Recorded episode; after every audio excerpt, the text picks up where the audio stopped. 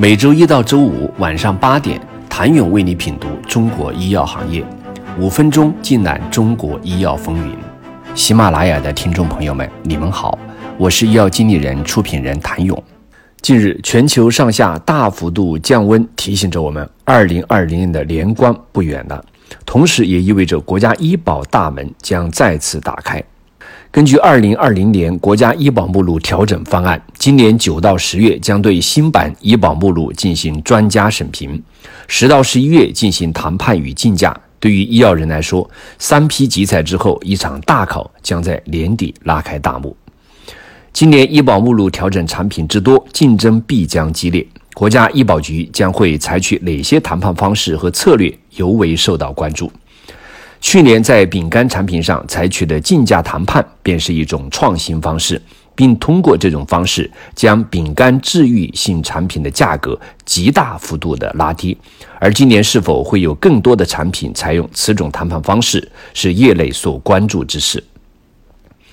去年，来自吉利德的一款艾滋病药物杰福康通过谈判纳入医保，从而改变了艾滋病药物在中国的准入方式。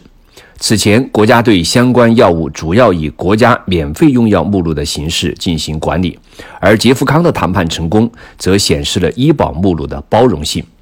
二零一七年，我国有五款艾滋病药物通过常规准入形式进入，今年又有来自吉利德、西安杨森、前沿生物等企业的至少四款艾滋病药物申请进入医保。近几年的医保谈判中，对于价格，各方存在不同想法。去年，歌里的折戟则令不少人感到惊讶。部分业内人士呼吁医保支持本土创新，对于拉低药品价格、提升中国患者可及性的本土创新产品，应当予以一定的扶持。而一些外资企业则认为，作为首创的原研企业，并不认同应当对内外产品区别对待。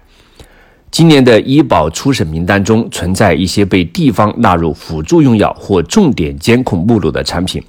例如处在协议期内的血逼净注射液，其在河南、安徽、甘肃等地都曾进入辅助用药目录。此外，还有纳入安徽、云南等省市辅助用药目录或重点监控目录的注射用丹参等产品。类似产品不少为独家品种，在地方遭到限制之后。其是否能通过专家审评、谈判竞价赶上医保的班车，依然存疑。